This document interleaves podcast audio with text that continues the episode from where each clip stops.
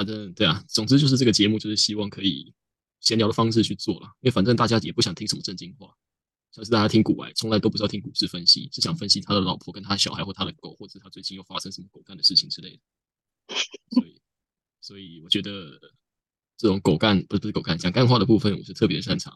那反正现在也没有盈利，也没有干嘛，想讲什么就讲什么，就是没错。以后真的有机会做大，我们再来考虑。对，所以这就是再来再来把前面的下架。也不用啊，就是总要有黑历史嘛，破破的麦克风啊，海报音之类。啊，总之就是 Live Play 第一集。那现在我们可以开始正式进入主题。那所以首先想问一下，呃，怎么称呼呢？叫 Jenny 学姐，这样可以？可以，可以。好，那这边是来自美国 California 州，然后 Scripps 研究所的 Jenny 学姐。那目前在那边读化学科技相关的博士班，这样子。那可不可以请你帮我们简单的聊一下，为什么？就是你是怎么走上化学这条不归路？这条不归路对啊，毕竟在很多人的心中都会觉得，好像化学在现在这个怎么讲？现在这个年代比较不会是主流，大家都会往一一啊，然后 coding 的方向去走。像这种比较传统的化学或者是生物的人，其实因为工作关系什么的，大家会比较不不 prefer 去走这条路或者什么，真的是出于兴趣才做下去。那想问一下你的当初为什么想走化学的动机以及心路历程之类的？就感觉，就如果如果你只看我的履历的话，你就会觉得好像还挺从一而终，就是高中就就是有做那种专题嘛，然后就做化学相关，虽然做一些很烂的东西，但就是也是化学相关。然后大学也是念化学，研究所化学，然后在 北漂到美国念化学。但实际上，就可能我觉得很多如果人之后成功的话，你可能就会说 我从小就对化学很有兴趣之类的。但我觉得就有点太太干化，太较轻了，太矫情了。就是就是事实上，其实就只是呃，高中的时候，因为就是念念的那个数理班，然后那时候其实是强迫你，就是你做专题的话，你就会选一个科，就是选一个科目，然后当你做研究题目的分组量，然后那时候就是。数学，然后咨询、物理、化学、生物，就这五个。然后我其实就简单三去吧，就数学不想，然后物理物理太烂，然后生物跟化学的话，其实我只是单纯的时候，我非常喜欢我高中的化学老师，就觉得他，反正我们高中化学老师是一个很有趣的人，就是他把化学讲的很像哲学的那种玄学感。然后那时候我只是因为觉得，嗯，好像化学老师还不错，然后就跟着他做专题。然后说真的要做出兴趣吗？好像也也也不至于到就是真的有兴趣，因为其实我一直以来好像其实国文都比文理科好一点，然后化学其实也普普通通。但就在在选大学的时候，选科系的时候，那时候是觉得相较于就是真的文组的科系的话，就是那时候的想法是觉得可能化学还算一个。基础科学嘛，所以可能之后你还要跳去别的地方是有可能，然后就就是一个不归路这样。然后最好笑的是，其实我考完大学还是忘记，其实大学要毕业直接回去找高中老师。就我高中的化学老师，到那时候还以为就是我可能化学那一年就会转行去什么当作家还是什么，就他每次都问我说你什么时候要转行当作家？反正就反正就很反正很好笑就对了，但。总之就是一路都算误打误撞吧，就是真的到了大学的时候，你就会觉得说化学虽然不算兴趣，但是嗯，就也不讨厌。就你在做某一些实验的时候，还是会成功的时候，你还是会获得一些成就感。然后久了之后，你会觉得如果已经走到这一步的话，就是中途放弃会觉得有一点可惜的状态。所以是以这个心态才慢慢。慢慢累积到现在，然后对，嗯，因为我像我以前在读植物园高中的时候，对植物园高中，然后我当时也是因为化学老师怎么讲，他非常有趣，然后他就把我就觉得哦，那这样子好像大学考一个化学的科系也不错。那只是我当时大学考的时候分数不够高，那时候就是化字辈开始填化学化工，然后最后到就跑到现就大学读农化这样子。然后我大学也是。文文学相关的分数啊、课程什么的，反而都比就是理学院或者是生科、生物科技相关的那些课程来的高分。像那时候三下的时候，那时候课程有生物、哎，生物化学，然后分子生物学，然后呃，总之就是各种农化系需要的必修学分。那我基本上都是以 C 减或者是 B 减之类的方法过的。但我那时候去选了一些什么台湾战后小呃战后小说选读，或者是台湾当代女性小说选读等的课程，然后每个都是 A plus A plus 这样子。对，所以我也觉得好像文学是自己比较喜欢的东西，但化学也是就是将就着做，将就着做，哎，食之无味，去之可惜那种感觉吧。或许大家都是这样子。好，那现在就来到第二个问题吧，就是。虽然我很多人就是，毕竟在高中的时候、大学的时候很难就真的做出一个决定，说我们要往哪个科系走或者干嘛，大家都是误打误撞，然后就是懵懵懂懂一起往后面发展这样子。但是我觉得到博班这个阶段就又不太一样，因为我觉得博班是需要一个下定非常大的决心努力去做的一件事情。那如果没有一定的热情去被消磨的话，其实很难去完成博班这个学业的。像我就是，我就知道我这样半吊子去读，我一定没办法，所以后来我选择了，就是哦，现在乖乖的去找硕班读完去找工作啊。所以我想问一下，就是当时硕班接到博班的这个过程中，你是有什么怎么讲，心中的你的 motivation 吗？或者是你的你的内心的那个叫什么？内心的那个力量是什么？让你那个那个哦，那什么？我觉得，嗯，我觉得这个其实。哦，我觉得可以顺便讲一个很有趣的点是，就是我觉得台湾大部分的人，就是如果你留在台湾念的话，就是大家的历程一般都是大学，如果以化学系来说的话，都是大学，然后硕士班，然后那时候你可能会在决定说你要念博班或呃去工作这样，然后但其实大部分如果你是到美国念博班的话，其实有很大一部分的人就是。大学，然后就博班这样，就是中间没有那个 gap，就是你当你选择博班之后，你就是至少五年念下去这样。然后就是我其实就是我前阵子也有在想一个问题，就是到底你中间多花这两年，或是我不知道现在就是制度是三年还是什么，就是的时间，对，是是不是值得或是什么？但我觉得。就是比起你说需要一个很大的动力，说好我决定投入那个博班这个过程还是什么，我觉得更多是你自己自己问自己能不能接受，或是你有没有想过？就是我自己是属于那种比较悲观的人吧，就是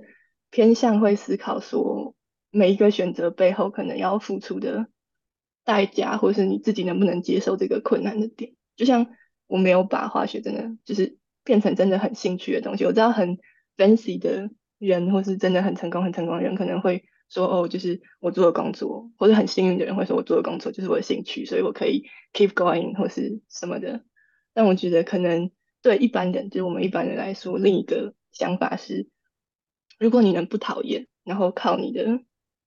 靠靠你的，嗯，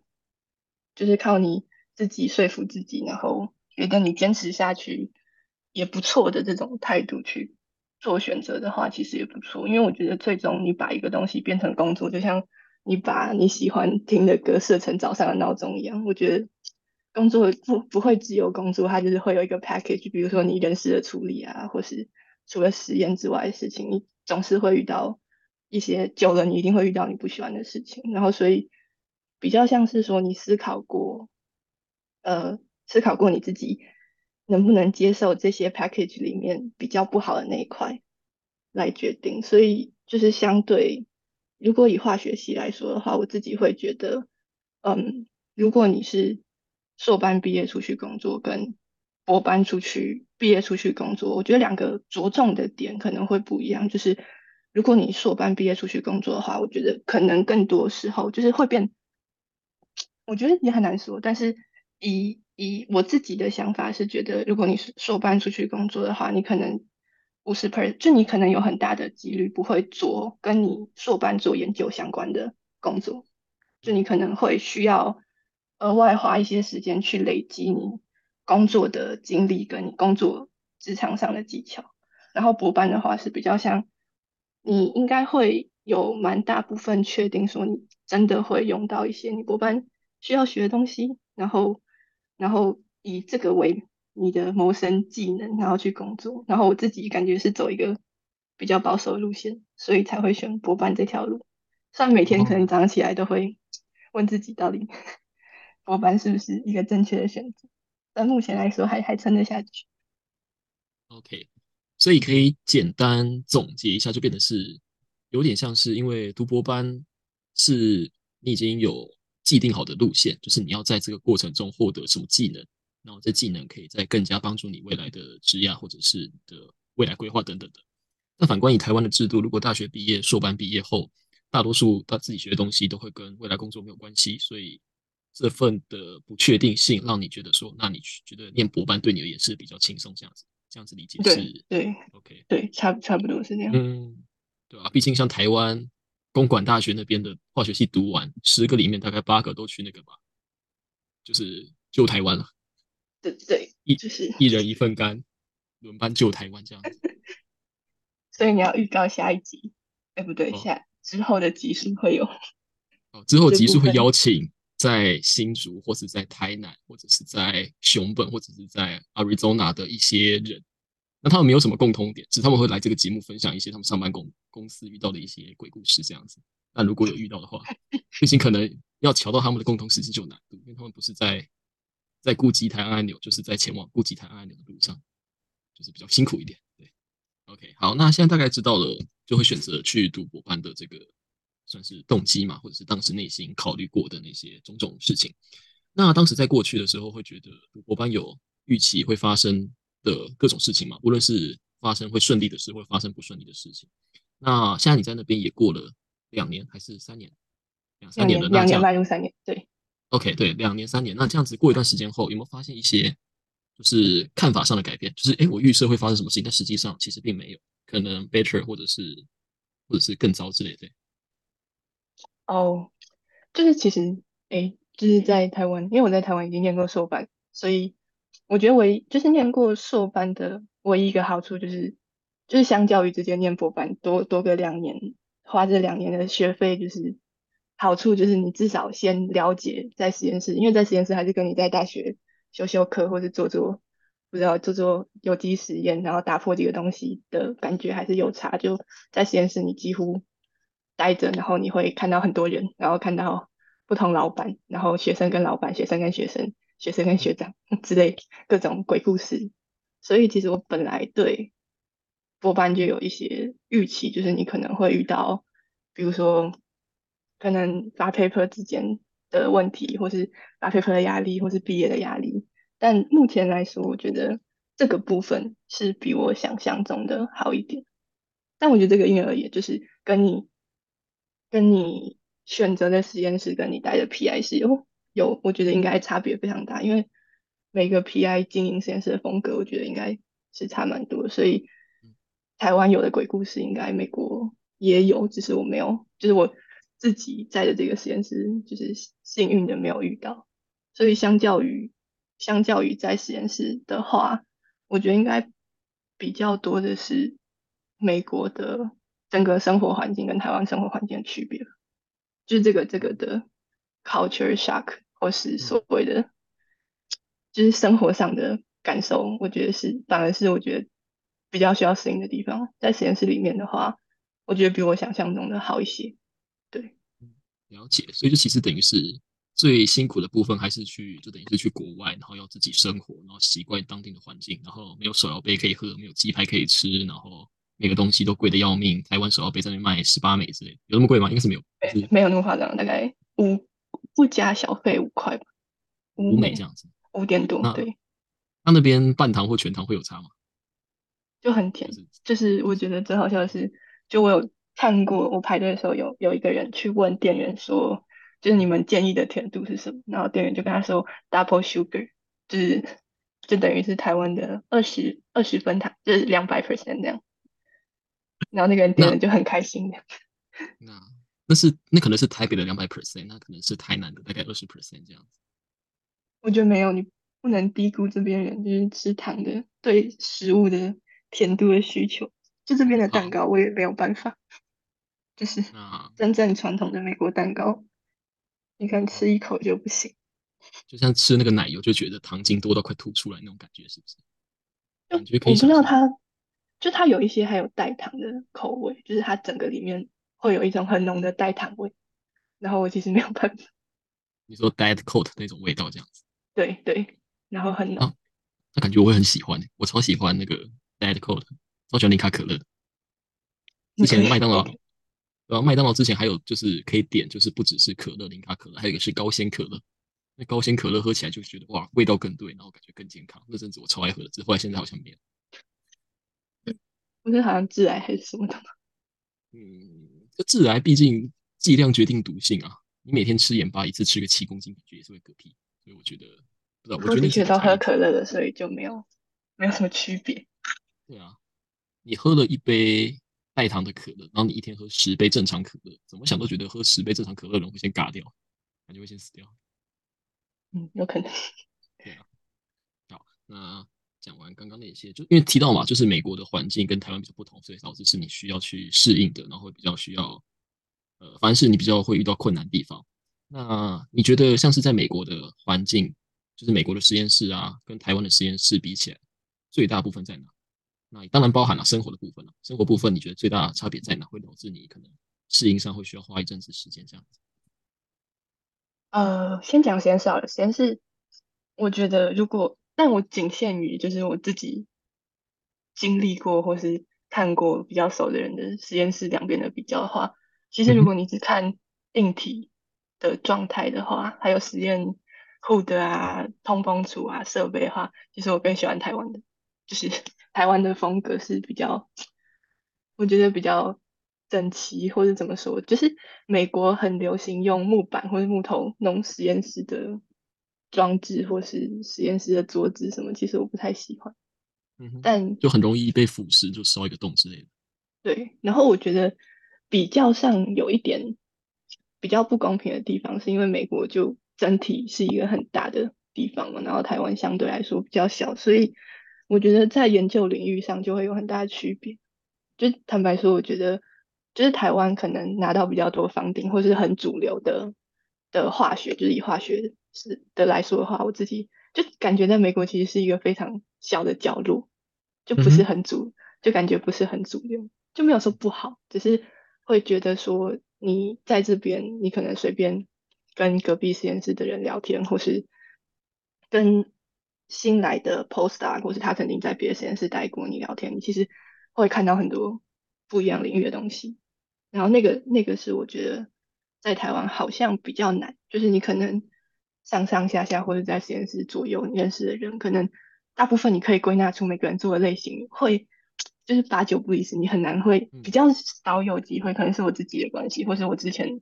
待在南港的南南港研究院，就是。可能地方也比较偏僻，所以就可能大家大家了解，就是大家研究的领域都会很像，或是比较相近，所以那个感觉就是那个感觉，我觉得是不太一样。然后还有就是，呃，大部分在台湾待着的时候，可能很多人一直是出国，然后或者像你说的去做，就是有台湾的工作，保卫保卫保卫保卫保卫台湾的的工作。所以就是你会觉得好像你认识的人出去是一种比较发散的感觉，就是他们可能离开这个实验室会跟你比，就是会变得越来越远，或是跟你比较没有相干的事情。但是在这边的话，你会觉得说，哦，这个人你会很明确的知道他，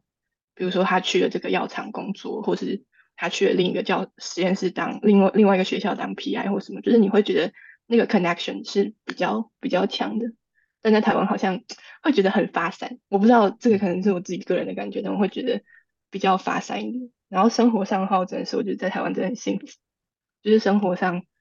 美国就是也也一样，就是土地面积的区别，就是所有东西都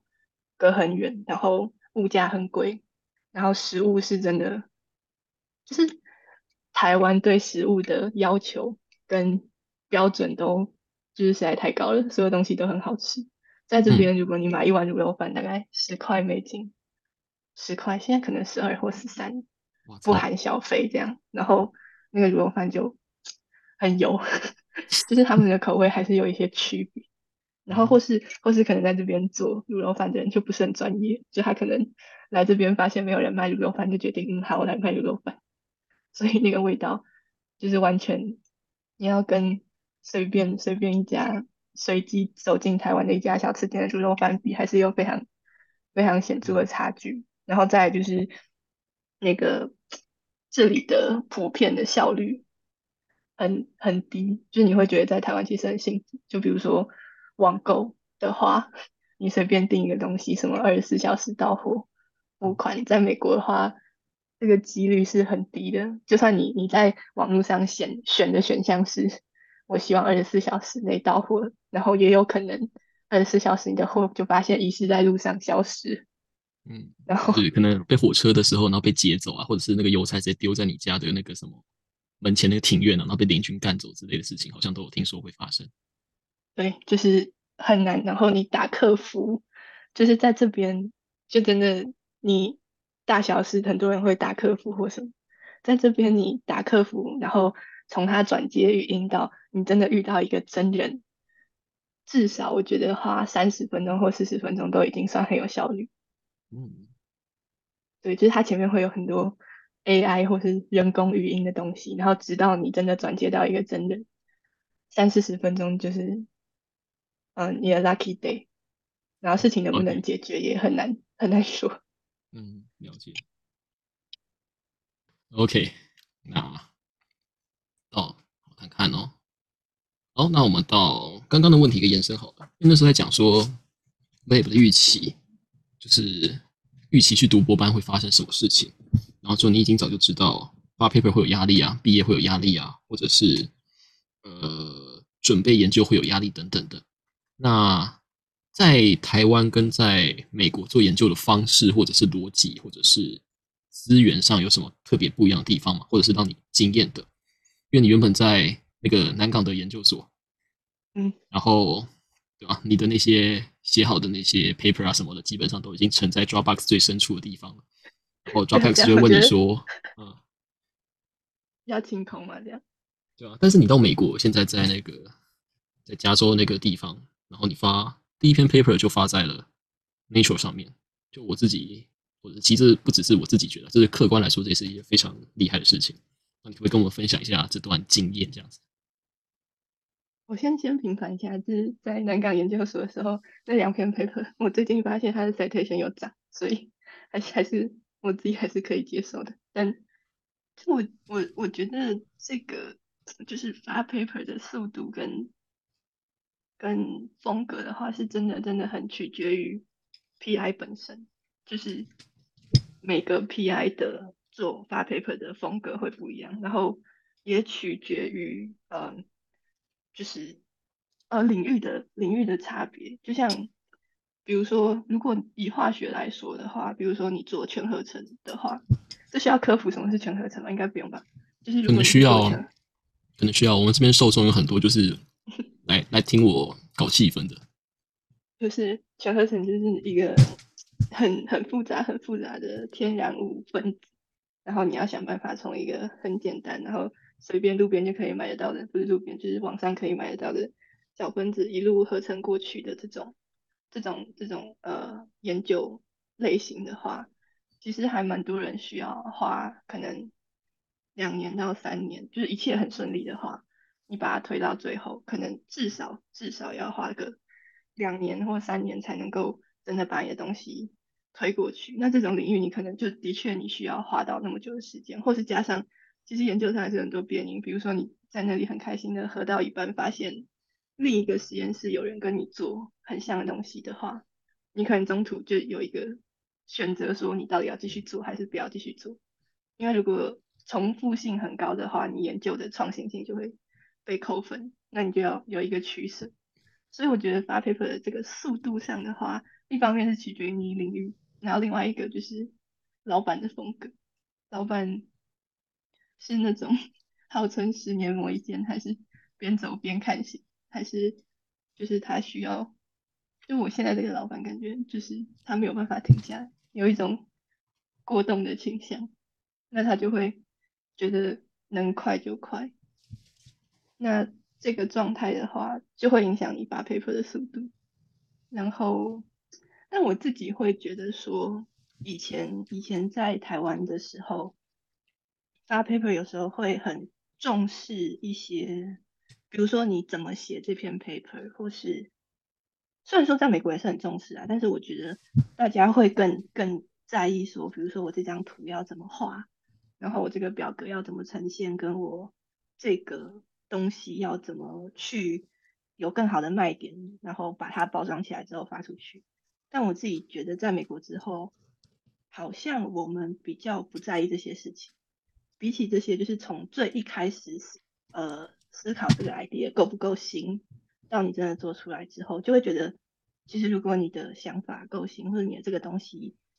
本身是真的有应用性，或是能解决到某一些问题的话，你到后期反而比较没有那么多挣扎，就是挣扎说。我需要用什么来取悦 reviewer，然后取悦 editor，然后让他觉得这个东西比较赏心悦目，或是让他就你要很那么那么小心翼翼的去做这些修饰的努力，我觉得相对比在台湾的时候，我自己感受到的少比较多。嗯，就挣扎的时期好像不太一样。了解，所以呢，就是就是怎么样去怎么去呈现一篇研究的方法取消不同吧。就听起来，美国那边比较是一个大方向的方法，就是整体的那个 key concept，然后或者是那个 main idea 是不是一个创新，是不是一个有应用价值的？那反过来，可能台湾，我自己的想法是，有可能台湾资源有限啊，或者是台湾的呃研究的人力有限等等的，导致与其和他们去竞争这种大题目创新的东西，那就是靠着去包装一些很好，就是把实验做好，然后去把那些数据包装成一个很好的形式，比较是。台湾做研究发表的倾向，就是这是你看到的感觉这样子。感觉是这样，但这就仅限于就是我们自己看到的，因为感觉每个实验室的风格还是有区别。确实啊，毕竟在南港研究院那一边，整个不同妖魔鬼怪，大家做法都不一样。也是有人可以发 Nature Con，也是有人会发一些好的期刊，但是也是有一些人在浑水摸鱼等退休之类的。我没有说是谁，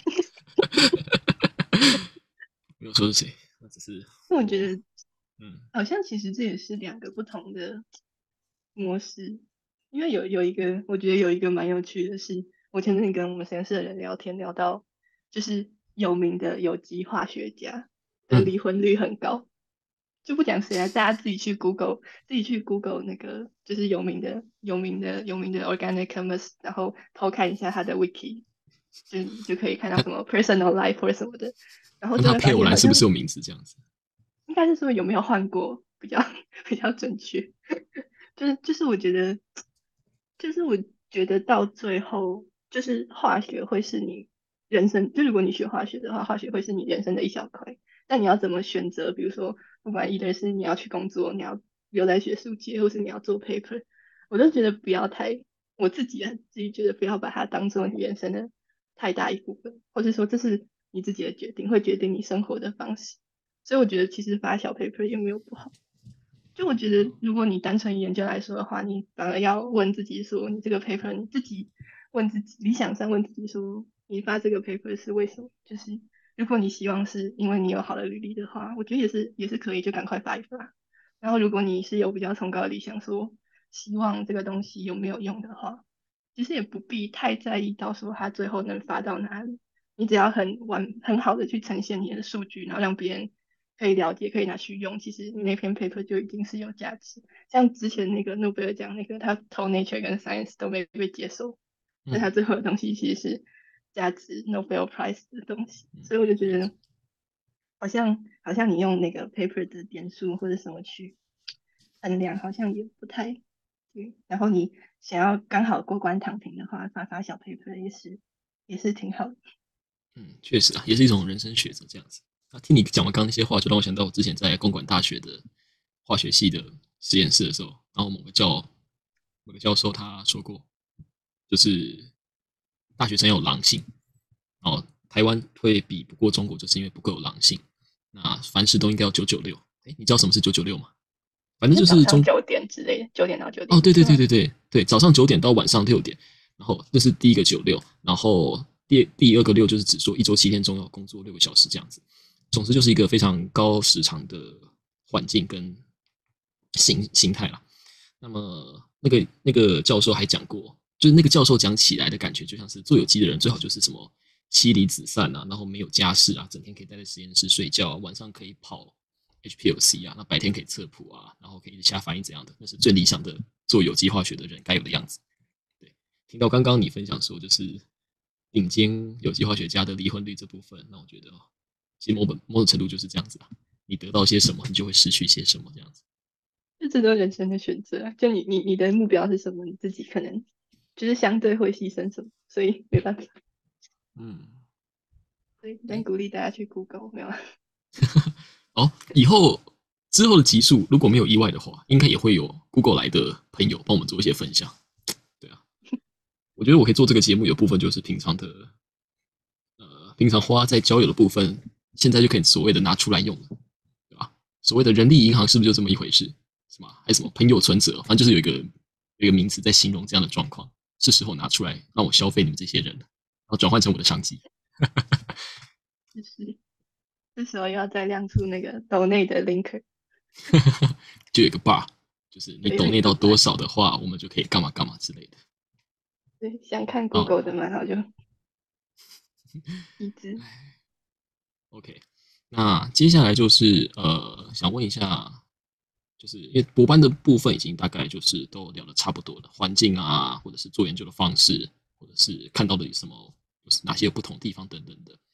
那终因为未来嘛，博班毕业之后，终究还是要回归怎么讲？回归社会，回到职场等等的。那你有预想或者是期望自己在毕业之后会往哪条路发展吗？会是继续做研究，还是转行到业界找工作？我哎，我自己一开始的意向是想说应该会在学术界，对，但就是在美国，因为我觉得在台湾可能给博班在业界的职缺，或是其实还是蛮有限。然后，所以我那时候的一开始的意向是想要回学术界这样，但就是目前来说，现在看到太多毕业的学长姐可能都在美国，然后。去一些药厂什么的待遇跟生活上，我觉得都还蛮不错的，所以我老实说，我还没有一个真的很明确的想法。嗯，对。然后就我我像我刚刚说的，就我们刚刚那个话题一样，就是我觉得到博班毕业之后，你的这个状态跟你要选择做什么样的工作，其实与其说选工作，我觉得更像选一个就是你生活的形态吧，就是你以后想要过什么样的生活状态。然后需要做什么工作，会来取决于你这个生活状态。所以我自己觉得，我自己还没有还没有办法做一个这么重大的决定。虽然应该还是很 flexible，你可以之后再左右横调，但是目前坦白说，我还没有真的想好我到底应该要走哪一条路。OK，我觉得这是这讲的蛮蛮不错的。就终究，无论你是要工作要干嘛，终究是要选一个生活形态。你想。怎么样去活剩下的人生那种感觉吧，这确实是大家都要思考的议题。就你想要躺平还是九九六？就 那那你个人私心的部分会想躺平还是要九九六？要躺平啊！我超想要躺平。OK，那你的实力，你的实力不允许你躺平，太强了，最强的学姐这样子。怎么可能？就是想要躺平，太想要躺平。我的梦想就是想要早点退休。然后下面再放一个我的那个板，OK，就是 请我早日退休，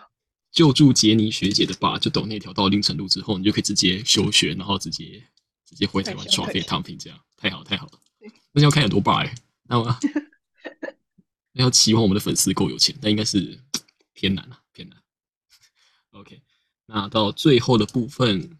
你有什么？毕竟我们的这个节目本身还是叫做累不累，就是。再次重申一次主题，就是在做研究的过程中，感到很多很很多很说很多时候会很心累，但其实就是这些事情，其实大家都经历过，大家都了解的事情。那所以就想借这个平台，然后分享出来，让大家听听各各个领域，然后各个地方的各种鬼故事，然后让听完之后让大家觉得哦，我自己并不孤单，就是其实大家都是跟我一样，每个人都是天涯沦落人那种感觉。那这样子，你在这个就到目前为止，你的硕班啊、博班化学的生涯中遇过最鬼、最瞎趴、最最劲爆的鬼故事是什么？可不可以作为本集的 ending 来分享一下？我觉得很难选一个，我觉得真的鬼故事有一点太多。应该说，你可能在真的很很很天真或纯真的时候，你可能就真的很容易被鬼故事吓到。但比如说，你可能去鬼屋玩太久的话，可能就没什么感觉，到后面就麻木。所以我自己觉得，我可能。就是第一次觉得好像有一点有一点刺激或惊悚，应该是某一次参加某个某个某个学长的的博班考试，然后就是他的考试 fail 这样，这可以讲吗？我大概知道是谁，反正你这样讲没有人知道是谁啊，但我大概知道是谁。就是这个也是这个是在我在美国也没有遇过，目前没有遇过，对，所以那个应该是整个。震非常震撼的一次，就是因为我以前对对口试的想法是非常难以的状态，就是大家准备好，然后只是做一个形式的那个概念，跟完全被颠覆，造成我那个童年阴影这样。对，那个是可能我第一次觉得好像出乎意料，然后有被 shock 到的一次，然后后续就不不便多说这样，但。那个是我觉得自己最吓的。然后在美国的话，目前还没有真的很鬼的鬼故事，希望不要遇到啦。然后，OK，对。那在台湾的话，台湾的话，其实你那鬼故事后其实还算有后续，但那那部分你可能就不知道。对啊，就是我也有看到有一个学长，然后他有就是博班的口试有五个口味，那他从头到尾他的指导教授都不看他，然后他就一直被怎么讲？就等于是那个五个口尾中，四个是那个他指导教授请来的站桩，他的傀儡就是要代替那个指导教授去电那个学生的，所以整个口试过程极度难看，非常那场面一度就是觉得哇，我是上面的人的话，我应该已经休学了吧，直接跑了。对，那所以念博班心脏还是要大颗一点。对啊，然后更鬼的是那个学长就是这样子被四个四个那叫什么，就四个口尾一路电一路电。然后他的指导教授只会讲说：“哦，这是我已经跟你讲过了，那是不是跟我讲的一样？”然后开始继续踩踏那个博班学生这样子。然后想当然有最后那个口试就是 fails 就没有过了。好，那这还不是最鬼故事的地方，因为他 fail 之后，他大概过两个礼拜到一个月，他莫名其妙就毕业，他就走了。但我觉得这个真的就是会不会扼杀掉一些想要念博班的人的心？但是我觉得这个就是很多时候。博班这种东西就不止化学本身，不止化学或科学本身，就还夹杂很多可能人际啊，或是就是那那个博班的口试，可能就只是最终的一个结局，但前面的剧情怎么推演到最后这一步，还是有很多 很多很多很多不为人知的秘密。确实，你哎，你应该知道我那个主角是谁吧？我知道，但其实我是听到 片后面的时候才。因为突然就是跑过很多个很多个 options 这样，所以 到到最后就是又确定是谁。对啊，我只能说可能真的是错过年度大戏。当年他口试的时候，全实验室的博后阿爷都说：“赶快去看哦，这是几年来才会有一次有机会看那个那个。” 也是不用这么想想都觉得刺激啊，这个东西。然后重点是我在他的研究后期中也有参与他的一个加入他的。研究中，我也当做一个角色。啊，当时那位主角还有请我帮他会算塔罗牌，他对于自己的未来工作以及之后该做什么感到彷徨。那我就说，我当然可以帮你算。最后有测吗？你最后有算吗？没有，他后来就是可能某种程度可能还是不相信我，就觉得，对啊，就觉得我可能不是一个值得他托付内心所有事物的人，所以他最后是没有找我算塔罗牌的。他一度曾经在七八点的时候，我们做实验做到一半，他突然对我说。你是不是会预知未来？对他那时候他用的词是就是 Could you predict the future 这样子？然后我那时候就很诧异啊，你是在讲什么？我们现在不在做 enzyme kinetic reaction 吗？你怎么突然跟我讲这个东西？你是要跟我讲什么 future 这样这样之类的？他我那时候还以为他要问我说，我说完毕业之后什么职业规划？然后还跟他说哦，我先毕业之后我去当兵干嘛干嘛？我讲了很多时候，他才跟我讲说，哎，我不是要讲这个东西，我就说你是不是会用一些卡片做一些就是可以预测未来的事情？然后才知道哦他在讲塔罗牌这样子。嗯，这算一个鬼故事吗？应该不算。但我觉得这很像你那个你传给我的那个命，就是那个 do a PhD 跟那个 publication 跟 healthy mental 呃 mental good mental health。对啊。这这三个三个选项，我要舍去一个。对啊，你要 good mental health，你就不能读 PhD，或者是你就不要发表 paper。那你想要好的 paper，那你就不能有 good mental health。那其实最劝退太多人。我觉得真的要好好想想，多一点人念 PhD。但对啊，当然就是真的要好好想想，再再想好所有 consequence 之后再再入手是真的。因为像我自己又觉得台湾的学历其实真的膨胀太过头了。因为原本就是大家高中毕业不知道干嘛，然后大家去读大学，所以后来大学才开始泛滥。然后来变成大学，大家毕业之后不知道干嘛，然后所有人去读硕班，然后硕班开始泛滥。然后到后来变得是硕班，大家毕业之后还是不知道干嘛，然后全部跑去读博班，然后变成博班开始泛滥，就变的是怎么讲？这个学历在市场上直接是疯狂贬值，就是拿着同样的学历，同样是硕士，但是它的那个价值已经变得，对啊，像我自己都会觉得比较自傲一点，我就觉得说，其实我不觉得我会。我大学毕业的时候，那时候我在当时的实验室，我就觉得哦，有些博班学长姐怎么看起来就是普通工、普通工，怪怪的，怪怪的。但他是博班的。大学的时候没有，大学待过很多间实验室啊，应该锁定不出来吧？随便啊，对啊，就是觉得说，那我这样子，哦，这也是在台湾一件问题啊，就是再有能力的人，但是讲自己好像有点奇怪，但反正是好，我看到一些再有能力的人，然后他们可能学士毕业了。但因为他们在化学或者是在生物这条路上，他们没有读到硕班，没有读到博班，导致他们在出去找工作啊或做一些事情的时候，他们那个基础门槛就被筛掉了。然后变得弄得后来他们变得就还是得回去去补完这段履历，然后才可以在台湾的就业市场或者台湾的社会上去做他想做的事情。这样子，某种程度我也是觉得不知道哎，好像有些怪怪的。是一个很 general 的。情况就可能不限于台湾吧，就是你的你的呃职缺或是工作机会很有限的时候，你需要竞争的东西就变成那个竞争的项目可能不是必要的，我觉得很常会变成这个情况，就你只是为了竞争而竞争，因为职缺或是那些位置是有限，然后那个竞争的项目本身其实有时候没什么意义。嗯，确实如此啊，就变得是。因为像我相信美国找工作或者是要做一些事情也是更加的麻烦啊。虽然在美国可能大家学生要么是大学毕业，要么就是直接读博班，但是我也是我也是大概知道，就是在找工作时那个履历啊会投到几百家公司都不为过，这样子就是会出现一个非常非常内卷、非常竞争、非常非常辛苦的一个求职过程，这样子。对啊，应该就如同你所说，不不止台湾，应该全世界都会是差不多的情况。对，好像。就是这感觉是一个制度上跟真正市场上之间的一个 gap，好像很难真的。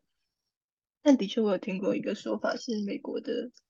药厂是有一些比较数据化的规的统计吧。就是如果你大学毕业到药厂的话，然后你想要升主管，跟你本身博班毕业之后升主管，就是中间的那个年数，其实他们是有统计的。就是他，他不会真的设设定一个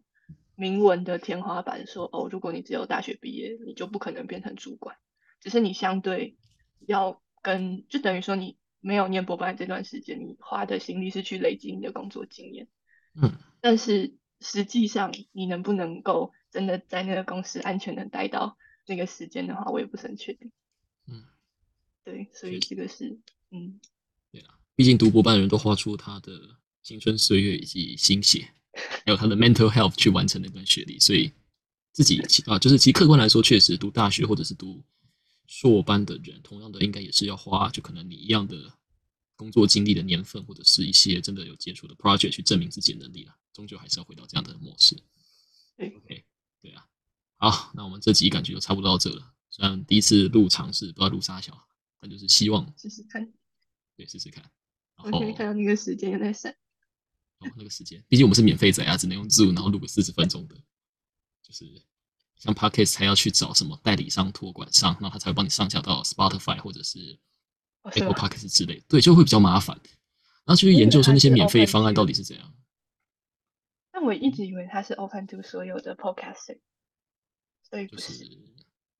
好像还是要氪金，就是氪金钱可以解决一切啊。如果不行的话，代表以你钱前不够多。丢丢 YouTube，哦，我 YouTube 也会丢啊，就是 YouTube 也会丢然后然后看看怎么样，看看你什么时候有营收，还是你多拍一点蛋蛋汉堡。蛋蛋汉堡那个是 Taxi 啊，那个这个一个干片现在快一万个点阅，那到底是什么蛙哥啊？我觉得现在不知道大家网络都很嗜血啊。ok 好那我们就到这里拜拜。拜拜。